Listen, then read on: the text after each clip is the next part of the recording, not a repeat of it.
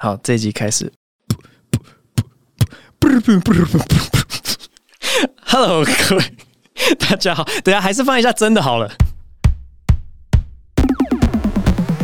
Hello，各位听众，大家好，欢迎收听博音。本集由 Doctor 情趣赞助播出。Doctor 情趣就是一个蛮熟的厂商啦，原因当然就是因为他们是我们炎上的主要赞助，这样。然后当初对厂商的印象就是他们很 chill，我就觉得哦，好棒哦，好棒的厂商哦，几乎是完全没有干涉我们的内容呈现这样子。可是其实说实在，最久最久以前，我对 Doctor 情趣的第一印象啊，是在开高速公路的时候，就是不知为何的，他们全部都要买高速公路旁边那个超大的版位。我想说，是大家。开远程的时候会很有这个需求吗？我不知道为什么、为什么你下广告是下在那个地方啊？你会回答我一下？好，因为这个问问题的习惯呢，我是从古玩那边听到。因为好像 Doctor 情趣的老板，他就是写 QA，然后每次都没被念到，他就投广告在古玩那边，让他念出自己的问题。那我这边也提供一个问题给 Doctor 情趣的老板，就为什么 投广告是投在高速公路旁边的那个看板啊、非常好奇。这次呢，就不只是演上啊，这次还有呃逛他们的网站，然后。他们那个网站真的是做得很好，我我原本想说，呃，它分类分男女已经够细了，结果还有男同志、女同志，然后想说，哇，真的是各种不同的需求。因为你仔细想一想，会需要用到的商品的确是不太一样。然后我就很好奇，我就点进了那个男同志热销商品，然后一点进去，诶，啊，这不是我的脸吗？啊，没错，现在硕果仅存的博恩的美尻只有在 Doctor 情趣上面买得到。然后这次还在了解各个厂商的讯息的时候，我就看到说他出货速度，我第一次念口播稿的时候，我吓死了。他说什么双北最快两个小时，然后桃园三个小时到货，这个跟什么二十四小时哪能比啊？这太快了吧！然后它的外包装就是很私密的纸箱，不会让你知道说哦，你是买了 Doctor 情趣这样。上面只会有你的收件人，所以你买的是不太需要担心的这样。然后这次的呃，我自己的使用心得上面，我就有使用一下信徒会长这样子，然后还有一罐是魅之，就是润滑液，也算是稍微了解一下自己的竞品 表现如何。呃，表现还不错，但比起那个飞机杯啊，我更喜欢润滑液，因为我真的也开始有一些初老的症状了，已经三十一。老夫老妻一阵子之后呢，我真的觉得前戏就是好麻烦。以前前戏都会就是看在这个爱情的份上，或是 需要表现出很爱妻的人，然后前戏就还是会还蛮认真的在弄，但。老了之后，或是工作实在太忙了之后，就觉得前戏好麻烦，真的很麻烦呢。只有我这种感觉吗？男生应该有一半都能认同吧？就是前戏好麻烦呢。然后以前是从来没有用过润滑液的，就想说啊，真的需要吗？那不是就是年纪大了之后，可能身体水分不足才需要用到润滑液呢？结果现在只要夫妻之间想要。就是呃亲密一下，直接就是就是滴在手掌，然后啪就直接甩上去，就可以马上进入进入正题了。反正我觉得润滑剂真的是很伟大的一个发明啊，我觉得相当赞。最后就是可能大家听到现在就觉得说啊，这个这一集的一开头呢，就讲一些这个。露骨的画面，然后我不喜欢听，这不是我想要听的内容。可是我觉得情趣用品对我来讲就跟一般的玩具一样啊，就是假如说你买了一个指尖陀螺这样子，你可能就会跟你朋友说：“哎，我最近发现指尖陀螺很好玩啊。”就是我现在的心情有点就像这种感觉。对我来讲，不要把它妖魔化或者什么东西，我觉得它就是可以当做一般的玩具来看待，这样就好。所以我如果买了一个指尖陀螺，我可以跟你讲说这个东西很好玩，那我也可以有一个情趣用品，然后跟你讲说这个东西我觉得还不错嘛，就是对我来讲是等值的。我的看法就是这样子。那如果你认同我的想法，或者不太认同我的想法都没差，你只要有火气想要灭的话，现在呃我们这边呢是有个折扣码 Boring，现在下单只要买信徒会长的那个小穴版本，它是有不同的版本，是不是？好，反正折扣码 Boring 就可以折扣一百块这样子。好，那你如果想要其他的折扣的话，你就打 G O O A Y E，因为我发现说买我的飞机杯好像不能用 Boring，但你可以用古埃的折扣码。那以上大学情绪，感谢感谢你们的赞助。如果说我这个节目再做得好一点的话，说不定被你们看中我的价值，我就可以有其他商品的折扣了。这一集呢，我找来一个大来宾，哇塞，大家一定都想要听他录 podcast 的表现会怎么样啊？各位观众，欢迎凯文。嗨，大家好，我是凯文。你今天怎么会想要来我的 podcast 呢？因为你刚刚突然跟我说，对，可以陪你录一下吗？是因为这一集有业配，所以他在旁边盯我有没有乱讲话，结果就被我拉进来录。好，凯文，哎，你年假过得如何啊？这个清明年假没有什么出去，你有扫墓吗？没有，哎、欸，我今年才意识到，我人生没有扫过墓、欸，哎，我也没有，啊、真的假的？真的哦，因为我现在住坟墓旁边，我就看到很多人走上去，然后扫墓，然后我我发现一组人要花好久时间哦，因为我就我原本是在看鸟，但是我就会不知不觉看到人，然后我就问我老婆说，哎、欸，扫墓都是要扫这么久？她说对，她说你你没扫过墓？我说没有，然后她说那你就没办法体会扫墓那种都已经清理完坟墓，然后花啊什么。酒啊都放了之后，大家要一起站在那边的尴尬感，好像是要一起站在那边站超久。家里的长辈就要跟你说：“我们一起来缅怀一下，这可能是阿昼或是什么。”然后你想说：“我没有见过阿昼几次哎、欸，你根本就没见过。”对，我没有见过阿昼，然后就大家就要站在那边，嗯，OK，Yeah，Yeah，OK。你家是可以直接看到他们，我可以看到他们，嗯，一清二楚，一清二楚，在干嘛？主要是我还买了望远镜啊，为了看鸟。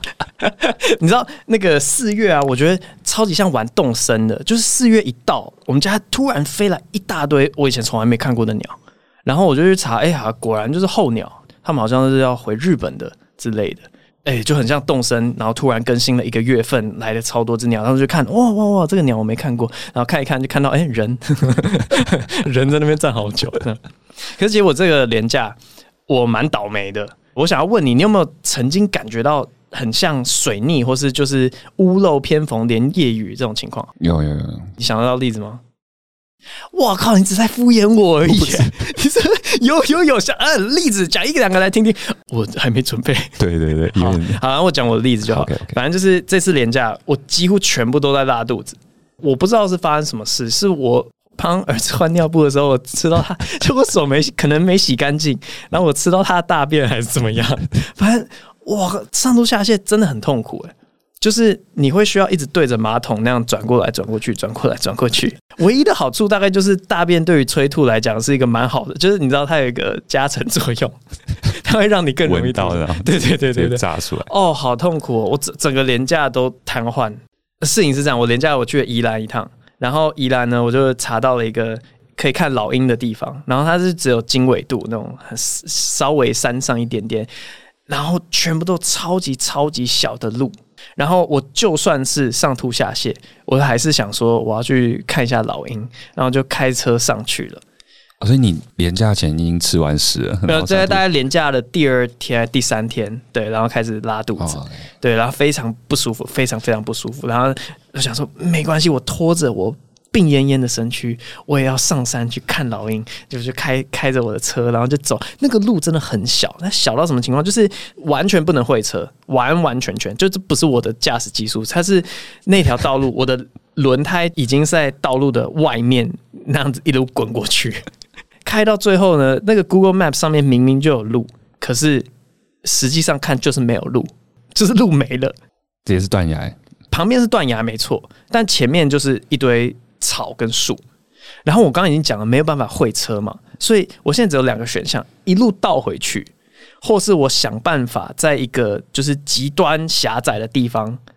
那样子慢慢那样前后前后前后前后，然后想办法回转，然后我选了后者，我就开始前后前后前后，然后旁边就是断崖，开始转转转转转转，然后结果转到一个程度，哇塞，完蛋了！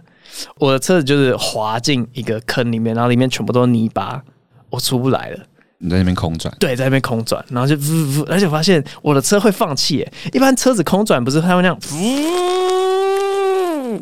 是你把油门放开，它才会停止吗？我的车会中途放弃，他说他他就是我油门从头到尾都踩着它这样，子，我不行了，不 我不行。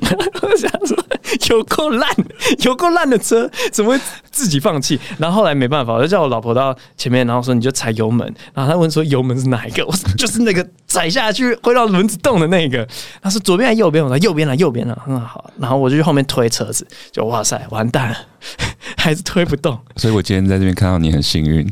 我们真的那个时候就是已经要准备叫道路救援，而且我真的使出浑身解数，我把各种什么树枝啊、石头全部垫在我后轮的后面，想说给他一点摩擦力，给他一点东西可以滚，完全都没用。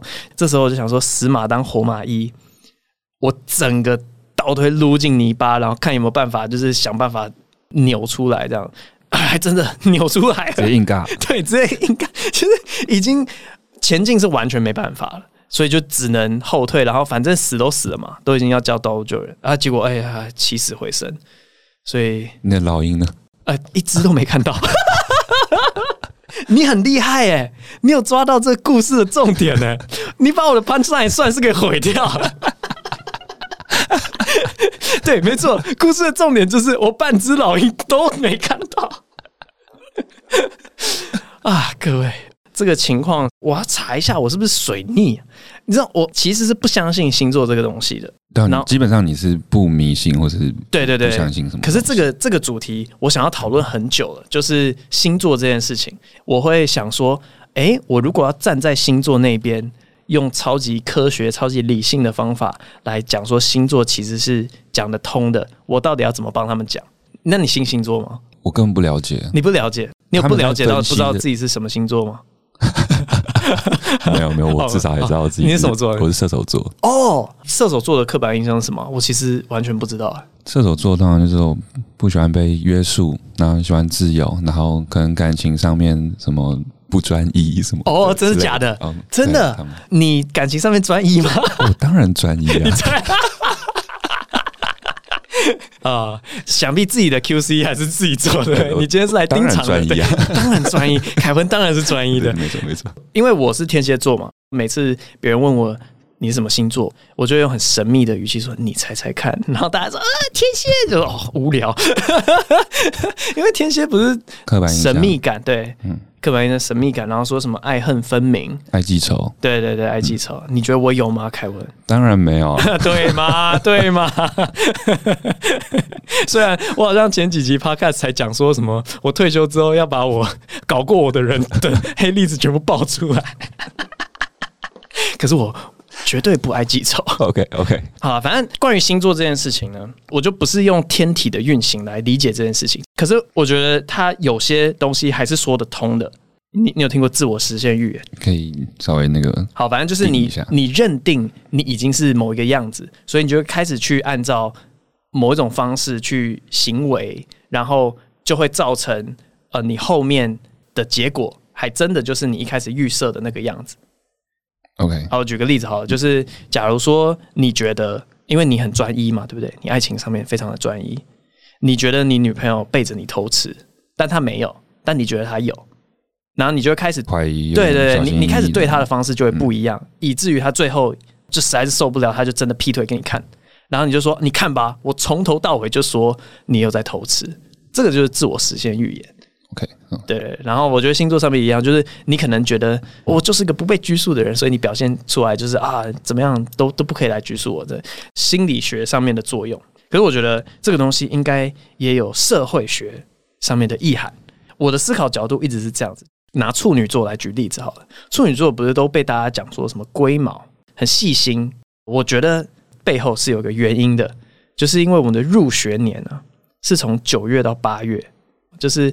刚开始进小学的时候，班上最大的那一只已经满六岁了，但最小的那只八月的那一只还很屁，对，它超小，它比九月的几乎是晚发展一年。那当然现在就是什么二六跟二七根本没差，对不对？嗯、可是五岁跟六岁差超多的，对，所以我觉得刚上小学的时候，或者刚上幼稚园的时候，他们就会开始养成一些社会角色，就说老师可能会看说，哦，你长比较大只，你可能思考比较成熟一点，你去当班长。嗯，他就开始要担任霸凌人，哎，霸凌人，对，霸凌人，我才不知道讲这个嘞，这跟鬼马有什么关系啊？我说的是班长，好，反正就是他可能会被赋予一些重任，因为他的发展比较快速一点点。其实我以前的观察就是这样子，我们班上的座号我们是按照出生，所以你完全知道一号就是班上最老的那个，然后二号、三号是，我以前都是六号、五号或六号，我记得，我总觉得干部都是座位前面的人在当的。长大之后，慢慢意识到说，哦，可能是不是因为他们的那个社会角色，他们在生命很早期的时候就要担任这种管理大家的事情，所以他就会变得需要比较细心一点，来造就了他之后可能一些龟毛的个性。我还想说，是不是有有这样子一个可能性？因为你以前就那么遇到这么复杂的事情是不是？没有，这当然是我后来长大之后才想的。可是我想说，硬要帮星座讲话的话，我觉得抓头跟抓尾就是处女。跟狮子，狮子应该就是班上最小的。我后来发现，因为我一直有一个没办法验证的一个偏见，但我一直觉得狮子座的人都蛮幼稚的，我会一直这样觉得。乔瑟夫，乔瑟夫，对，我知道乔瑟夫，然后后来发现。喜剧人超爆多狮子座，马克也是狮子座，你知道吗？然后那个马友，你知道吗？我知道马友，马友也是狮子座。然后自从发现了这个幼稚鬼，对对对，反正我就跟他们讨论，因为他们狮子座嘛，我就当着他们面，我就说，就是觉得狮子座比较幼稚，你同不同意？然后他们说，哦，对啊，我同意。就算是不同意，他们也都可以同意说，就算是不幼稚好了，好像也是比较爱搞笑的。然后我觉得这个也很其来有自，就是因为他们小时候可能一年级、二年级、三年级，他们就是班上那个长得比较矮的，跑得比较慢的，然后他就各种方面，哎，好像都比不上，注意这样子。对，用其他方式来搞怪，来得到大家的好感。我没有要 diss 谁的意思，我是说小朋友在长大过程中，可能就会遇到这样的情形。然后我讲自己的一个反例好了，以免又被攻击说哦，为什么我这么幼稚？就是因为我以前在美国读书的时候，我以前一二三年级在美国嘛，我们那个学区它的入学就不是从九月到八月，它是从一月到十二月，所以我是班上最小最小的那一个。我记得我二三年级的时候，我们那个小班制是小到什么程度呢？就是。我读二三年级的那个班，不是叫做二年级跟三年级，就是叫做二三年级合并的。对，我们二三年级要合并才有一个班这样子。我读二年级的时候，就真的是小到不行，最小的那种，是最小里面的最小的那一只。对，所以我这么幼稚的个性就是这样子来的。然后我才开始想说，哦，对，难怪狮子座会这样。那你有一直吸引大家的注意这样？我有啊，我有，我有，有。以前每一年都会拍一个全班服，全家全家福，可是是 全班的那个服。台湾应该没有人这样吧，就是好像只有毕业的时候会照这种，对，毕业的那个。可是美国是每一年都拍。然后以前我一定是坐在最前面，最前面。然后他最前面会有一个板板，板板上面会写说这是几年，然后哪一个班这样子。旁边会有两个最小只的，需要拿那个板板。因为你就是矮到不行，你你没办法坐也没办法站，你就要负责拿板板。我永远都是拿板板的那一个。然后我拿板板的时候，一定会做怪表情。对，所以我就想说，星座其实是不是有可能不是跟天体运行有关，它是比较跟社会角色有关。我还有另外一些观察，我觉得五月左右出生的，可能五月、四月出生的。我自己观察是有很蛮多都是老师的小孩，你知道为什么吗？不知道，因为老师只有在暑假的时候 有时间，真的真的，尤其是那种爸妈都是老师的，他们生出来的小孩很有很有可能是五四五月出生，对他们那个时候比较有空，这样，对对对对对，然后就发现哦，四五月如果果真就是老师的小孩比较多的话，那老师的小孩培养出来的个性就会是某个样子。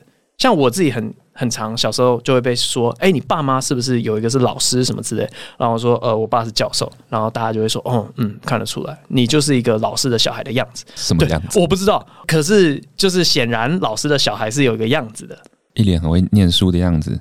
我觉得念书倒不见得，可是是不是很会讲场面话，还是很会得长辈缘的这种感觉？哦观察，我不知道，我不知道，我完全不知道。可是我的意思就只是说，我不知道四五月的那个星座，它的刻板印象有什么，但是是不是有跟这个老师的小孩的样貌重叠到？我觉得是有可能，有可能。对对对，就是各种在社会里面的角色，他们能什么时候放松呢？那他们的小孩就是十个月之后 的那个星座就会表现出来是这个样子。还有另外一个观察。听说听说，你好像都不怎么相信，但是你就要一直听我讲。没有没有，就是蛮酷，因为之前不会去思考这件事情，然后加上完全不理解星座，所以根本 就是你你听我这样乱讲，你也没办法反驳，我都只能相信，我一直频频点头。对，我今天完全应该要找一个很懂星座的人，没错，然后要一直反驳我才对。所以我们再改天再找一个，改天再找吗？来不及了，来不及啊！如如果那个 Q A 可以留一下，就是如果你超懂星座，想要反驳我的话，可以反驳一下。可是我另外观察是，我的同学里面好像天蝎座的人都超级超级多的。同学天蝎座多。不一定吧，就是你都可是你你刚好不了解你同学，你根本不在乎他们 边缘人，对，根本不知道谁是谁，对，毕业之后根本没讲过几句话。哦，反正我的理论就是，天蝎座什么时候被制造？一二月嘛，那就是跨年跟过年趴的，就是对，就是从这个耶诞之后一直到过年结束之前。在这段期间狂欢的生出来就是天蝎宝宝，那他们会有什么样子的？我也不知道啊。我觉得已经人数众多到没有一个什么样固定的特质了，因为大家真的就是那段期间比较对啊，是有空嘛，没错，对啊，包含我的小孩天平男啊，十月七号，我其实印象蛮深刻的，我完全知道我儿子是什么时候被制造出来的，哪一次我完全知道，我完完全全知道，因为那个印象太深刻了。就是那个，你确定这边 完全没有征求我老婆同意哦？但是我要抖出来，那个是我们第一次尝试用情趣的内衣，就是对对对，哎，有一套战服，OK，对，然后就是人生从来没有尝试过战斗服装，然后就是有战斗服装的那一天，就说哇，这太爽了！结果后来就是哇，这个下场是太不爽了。对啦，但我为什么记得战斗服？好像就是因为圣诞节还是什么鬼的，就是那个印象真的是太深刻了啊！这一集就是、嗯、对听到的观众有有有福了，有福。对，反正我的社会流派的星象学理论就是这个样子。我不否认说某一段期间内出生的人可能有某一种特质，先不否认这一点。因为很多人就说：“哦，怎么可能同一个月出生的你就都很爱恨分明，你就都很不专情？怎么可能？”可是先不否认的话，你就先想说，假设这件事情为真，有没有什么其他的原因可能造成了这个结果？然后我觉得是从社会角色来探讨，以及整个人类的放假周期。OK。这个这个我我是认同啊，你认同？你可能找找错，你需要一个专家来跟你好好的解释一下你这个这想法跟理论，还是你就当那个专家？你不懂，但是你就一直否认。我讲下一个理论，然后你要一直否认。好，好，下一个理论，这个理论是从我小时候电动的作弊开始讲起。这一集有很多不一样的你，对，好，你知道小时候玩神奇宝贝，你你总有玩过神奇宝贝吧？一定要的啊！对对对，你知道其实从草丛里面跳出哪一只，这个东西是可以控制的吗？哈，听都没听过，对不对？听都没听过。好，那你有没有想过，游戏片里面一定有一个运算的函数，是说哦，input 某些东西进去，然后它会决定那个结果嘛？对不对？以前小时候玩的时候只会查那攻略啊，什么金手指那种。金手指太 low 了，金手指指定是哪一只怪跑出来，真的是 不一样的人的玩法。对，那个真的是走火入魔。反正后来呢，大家就发现说，神奇宝贝这个游戏，你要先找到一些你的主机的参数，以及你的游戏片的参数。然后你可以跟一个软体，你就告诉他说：“哦，我几分几秒的时候，我玩哪个游戏，我用哪个主机，然后我遇到的怪是这个，然后你放进去。好，那我第二次遇到的怪是这个，那我第三次遇到的怪是这个，然后你全部输入进去之后，它就会去跑那个城市。意思是什么？就是只要你在几分几秒的时候进入游戏，你其实就可以保证你第一只遇到的怪兽是什么。因为一切的跑那个城市都是从你开机之后，它才开始启动嘛。”所以之后的东西你，你每做任何一个动作，其实都会改变它的那个运算方式的一些细节。好比说，你一个左转，一个右转，或者你按一个 A，一个 B，或者你去钓鱼，或是你骑脚踏车，它就会一直改变那个运算的东西。但是你一开机的那一瞬间，它其实就决定了一些东西。然后你只要一进去，马上按 A，跟一个东西互动，你遇到那只可能神兽。它就会是你要的样子。你输入的那个东西，他会跟你说要怎么做。对，你跟他讲你的主机那些绝对的数字之后呢，他就会说好。那你如果想要一只能力全满又是色违的什么的话，嗯、你就要在几年几月几日几分几秒，几然后到六分之一秒开机。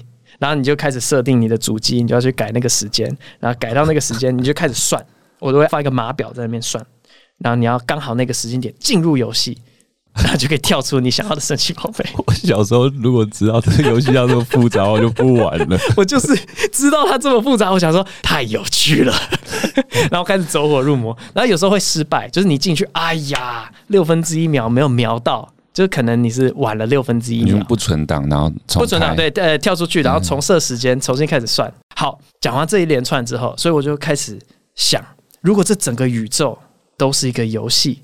一些数值都是你出生的时候就设定的，嗯哼，嗯，就是你怎么可以说你出生的那个八字啊，或是星座啊，很有可能你出生的时候的确就是像我们进入游戏，或是像我们开机那样子，你就被启动了一些，对对对对，呃，有些东西是被设定好的，然后那些东西是可以可逆推回去的，就你怎么知道不是这个样子？确实不知道该怎么否认你的样子，不行啊，你要狂否认呢、啊。对方便有投降，好啊，不然你觉得很有道理，对不对？换你当正方，那我来反驳你。你要怎么知道你不是一出生就被设定好的？游戏里面你做那么多事情都有可能改变后面的方向，对不对？嗯、就是我们差之毫厘，失之千里嘛。所以你做任何一个小决定，就会整个偏掉。那如果一切都是出生的时候就设定好的话，那我们出生到现在，我们做了那么多的决定，整个大方向都已经。不能预期啦！你怎么会还有什么每周运势？那到底是怎么看出来的？如果你一开始的参数设定是那个，我们又没有重新开机这个动作，那是因为你的运算能力还不够强，哦、你不知道。哦，对，我觉得是适合当正方是。哎，对对对对，我又被说服。对对对啊，你当正方好强哎！啊，我运算能力不够强，你没有办法看到那么远，所以你不能知道。所以真正的星星座大师就是他们。他们熟悉那个大师归纳出来的东西，然后他把它融成自己，然后再跟你讲。嗯哼嗯哼，但，但我觉得听起来蛮有道理。就是说，你要怎么去否认这件事情没有可能是真的呢？对啊，你没办法，有可能对啊对啊，那些大师就是比你更参透了一切嘛。对，你看不到嘛，嗯，你不能理解。这让我有点想到我蘑菇那集讲的那个窗帘理论。大家不记得的话，就是那时候我就看着一个窗帘嘛，那我就想说，哇，这个这个每一个 x 跟 y 还有 z 轴上面，它的每一点都是有关联的这样子，然后加上时间这个变相，然后我就哦，我可以理解这个窗帘为什么现在长这样，它的风吹进来，它就是会这样子，哇，有没有？它一个带动一个，然后它之所以长现在这个样子，背后其实都是有原因的。后来我爸有听那一集，他把整个宇宙都看作一个窗帘，他说大窗帘理论。好比说，我坐在这个地方，就有可能改变这整个房间的温度嘛，对不对？因为我是有温度的，就是有点像蝴蝶效应这样，一个小小的东西就可以牵动大局。然后，如果你觉得窗帘每一个点上面都是有互相牵引的影响的话，你怎么去否认说整个宇宙不是都有互相牵引的力量？不会否认。对啊，对啊，对啊。所以呢，就是大窗帘理论，再加上我们这个。乱数控制星座理论，整个合并起来，就是说，整个宇宙都是一个游戏，而且每一件发生的事情都是有互相关联。然后我们要找的是它背后最原始的程式码，然后逆向推回去，我们就可以。那这个逆向推回去，唯一的方法就是看你出生是在哪一个月份。我觉得我要多吃一点蘑菇，才能跟上平常的你。啊，好啊，胡说八道就到这边告一个段落。我就想说啊，这个也没什么意义啊，但我蛮喜欢做这种事情的，就是我预设一个我其实不认同的立场，然后就开始胡说八道。那胡说八道，就算被推翻，我就说哦，随便，反正我也我本来不相信，我本来就不相信。然后越讲越觉得，对对对，只是真的有点真的胡说八道有一种快感。你你有体验过这种快感吗？好的，我其实。很常跟以前我有一个学长，就是我们会一直胡说八道，然后内心就有一种很愉快的感觉。那个学长就是在三重标准里面 QA 第一个跑上台的那个，那个是我学长，所以我当时一点都不怕。我们在三重标准之后有一阵讨论，他就说，就是双重标准的事情，其实用很简单的功利主义就可以解决了。如果你你双重标准其实是让更多人很爽的话，他觉得就可以接受，在道德上面是说得过去的。所以就讲说，那个公车过站之后呢，到底该不该放正妹上车这件事情，他觉得是合理的，因为大家看到正妹上车就会赏心悦目。带来的正面效益呢，远大于短暂路边停一下所造成的负面效益，他可以接受。然后他就说，真正不能接受的是为什么要路边停下来，为了载一个坐轮椅的。说，哎，这是我学长的言论，不是我。Okay, okay. 就是说那个。那个放轮椅的上车呢，完全不会让车上的任何人愉快。然后我说：“你不能这样讲啊！公车司机他得到了一个暖男的称号啊。”他就会觉得他自我价值提升了，然后说那只有公车司机一个人而已啊，其他人就会觉得哎呀，这个轮椅撞到我的位置 不方便。反正就是两边都知道说两个人都在胡说八道，这个没什么好计较。爽，对，胡说八道就是就是爽，爽就好，对，就是蛮蛮蛮开心。报个小卦，我不知道能不能讲，但入学年的那个星座理论，我是有讲给唐老师听过的，然后。他就是一直笑，我不知道他是他是觉得这个人纯粹在胡说八道，还是他觉得说，哎哎，蛮有意思的。就是我不知道他那个笑背后隐藏的到底是什么。那他没有回答你？他没有，他就是一直哈哈哈哈这样 客客套笑，客套笑。势必要有机会要邀请你，对对对，然后认真问一下当初他这个想法。我也是觉得我那天蛮猛的，我就是当着他的面，然后说，嗯，我对星座也是有我自己的一个看法，然后他就是这样笑笑，嗯嗯嗯，好，所以很期待之后这一集可以找一些懂星座的人来当面驳斥我。好，那接下来进入 Q&A 的部分，哇，Q&A 的债越筑越高，Q&A 快要出成一本书了，念都念不完。我先来回答一下 Chris Rock 跟。那个 Will Smith 的一些东西，因为我觉得再到下个礼拜可能就太久以后了，直接综合的来念呢、NHL CYC 威尔史密斯 Evan Y 黄三七七八四九五四六最高那根韭菜呼呀呀地在改变橘子头奇遇的仙人掌大三学电生还有 Way V Y Cute，他们全都问了跟 Chris Rock 还有威尔史密斯有关的一些问题。所以我来统一回答一下好了。这个上礼拜跟大天聊天的内容里面，我少讲了一块，我自己觉得蛮重要的，然后跟大家问的问题一点关联都没有，但我还是想讲，就是我觉得今天不管怎么样，你都没有办法否认说 Chris Rock 在台上讲的那个东西是好笑的。我看到很多人的讨论啊，新闻报道里面都会直接去描述那个东西，说 Chris Rock 开了一个很。不当的玩笑，一个很不好的玩笑，或是就不说他是玩笑，就是说 Chris Rock 这是什么言语暴力啊，或是语言攻击什么的。我觉得这个东西就是看结果，而且就是直接看结果多数决。当天拜托，Will Smith 也在笑，全场的人都在笑。你如果说这个东西不好笑的话，难道你是在质疑当天奥斯卡所有与会嘉宾的幽默感，以及威尔史密斯的幽默感吗？我觉得再怎么样，你都不能说那个东西不好笑。但后面它造成的效益就是另外一回事，然后是可以另外讨论的。很多人问说，如果我是 Chris Rock 的话，会怎么反应？其实我觉得 Chris Rock 的反应已经是你能做到的最好的反应了，因为他的反应之成熟，而且你一看就知道说他经历过非常多的大场面，他遇到这种情形，他做出来反应，我觉得就已经是标杆了，不用去想别的反应，也不用继续搞笑了，因为人家当下的情绪就是很不开心。当下他说不要再开我老婆玩笑，然后他第一个就说我不会，接下来就是不会了。这个行为我可以先跟你确保已经会停止了。我觉得这个动作是非常重要的。我额外还有看到，就是我上一排讲错了，Chris Rock 他不是史瑞克里面那只驴子。他是马达加斯加那只斑马，然后我讲完的那一瞬间，我就想说啊，对我我搞错了啊！其实我我录音的那个当下，我就发现自己讲错了。可是我想说啊，那那那就是即兴带来的的下场，你知道吗？就是即兴，你反应再怎么快，你都还是会搞错一些事情，或者回的没有那么漂亮。所以我也不觉得说威尔史密斯应该要在台下马上回一个什么东西，他可以事后发一些声明，我都觉得比较好。然后关于这件事情，我还有另外一个东西想要跟。大家分享就是 Jeff Ross，不知道大家熟不熟？他就是呃，在美国的那个 roast 文化里面是一个非常重要的角色。他就是那个光头，然后每次 roast 别人都是他当 roast master general 大将军，然后实力非常非常强。我觉得应该是全世界最会 roast 的人。他当天就发一个 IG 的动态，他说：“我很崇拜 Chris Rock，看到威尔史密斯打他的时候，他哭了，因为他看到他的偶像。”需要经历一个喜剧演员最恐怖的噩梦，他觉得 Chris Rock 应该要拿诺贝尔和平奖，单纯因为他没有还手，也没有让事件更加升温，非常有格调的行为。他说，如果 Jada 当下不喜欢那些笑话，他觉得威尔史密斯应该要直接去拥抱他，然后之后再说。最后他说他自己也有经历那个 alopecia，就是 Jada 的生病，所以他的光头是这样子来的。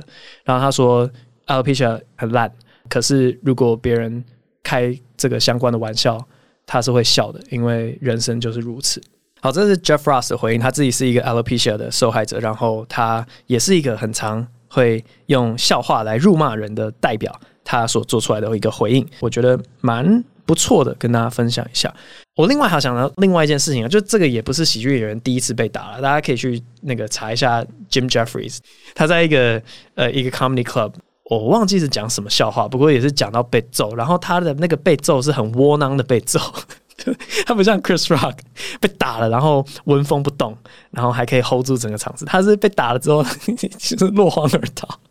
就是跟大家讲一下，说喜剧人被揍，嗯，不是一天两天的事。我相信这可能是最大场面的被揍，可是应该不是最后一遭被揍。我我可以想象以后还是有人会揍了。然后那个尺度拿捏的线，就是我们从一个讲一个打之间呢，我们可以一直不停的来回，然后大家一起来摸索出来。因为其实我就觉得说，我们这些人也没有白目到一个东西大家都很不能接受，然后还要一直讲，一直讲，一直讲。就没有人真的这么白目，但是你如果不表现出来的话，那我们就不知道说这个东西不能讲啊。你如果表现出来的话，我们就会退一步，然后那个平衡大家是可以一起来找到的。这样，好，来回答一些其他问题吧。四个大美女，问漂亮的边缘人，伯恩您好，想问喜剧演员有什么好方法可以把生活中有趣的小事记下来，然后再用有趣的方式讲给别人听，这是可以练习的吗？因为我觉得我的朋友都是因为我的外貌才接近我。哎，那你留言要先留个照片吧，不是因为我好笑，我常常记不住之前发生过的事情。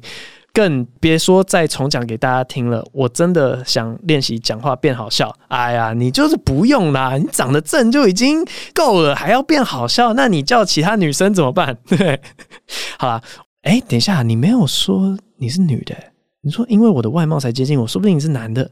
啊，反正怎么记下来呢？我都是用手机里面的记事本。然后你说有没有更有趣的方式讲给大家听？就是你要遇到。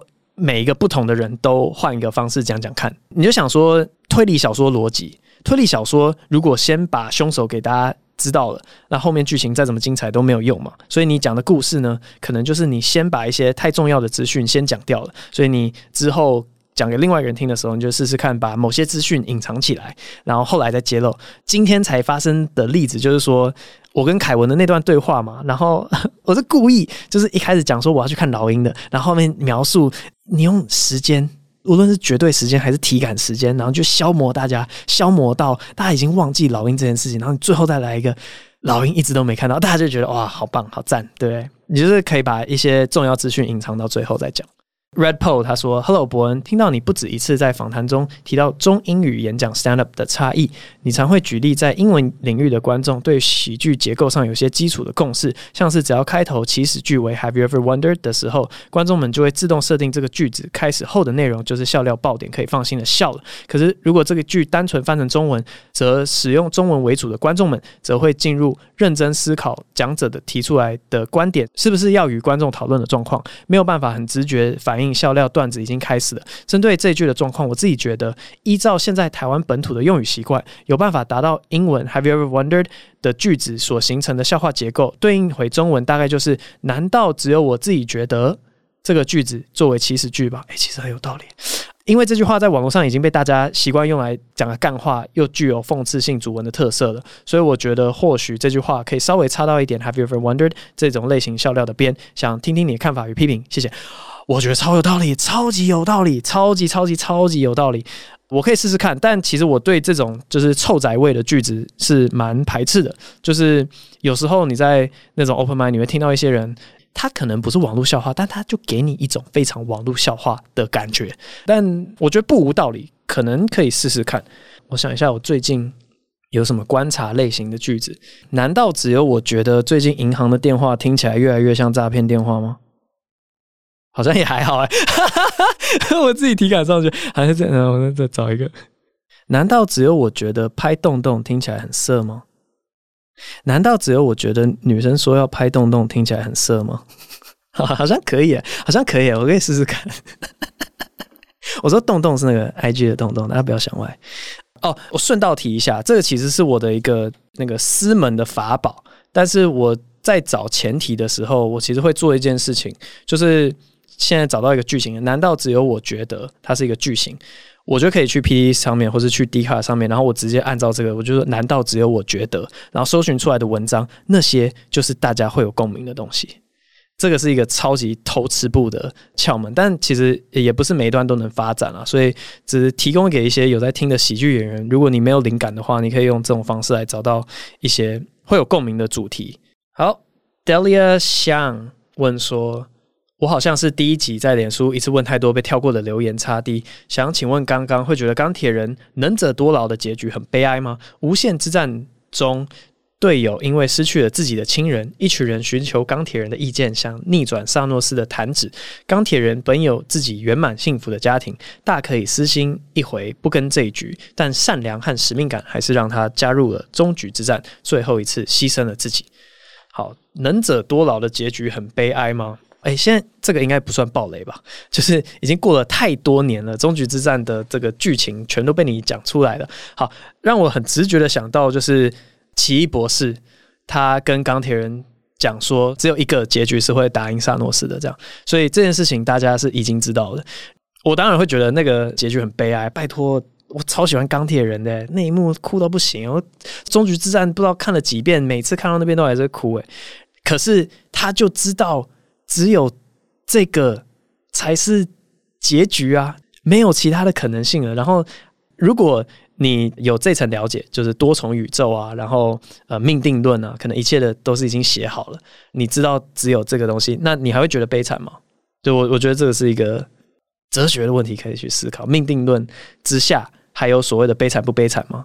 还是一切是这样就是这样了，没有什么情绪可言？很好。很有深度的一个结尾，我自己觉得 自己讲。好，那最后呢，就进入鸟叫的部分。鸟叫的部分 我，我今天这集想要学的鸟，是我在里尔的动物园看到的一只鸟。一看到这个鸟，我就哇，马上对它心花怒放，觉得怎么会有这么棒的鸟啊？它叫做 Laughing Kookaburra，K O O K A B U R R A，Laughing Kookaburra。它的笑声是这样。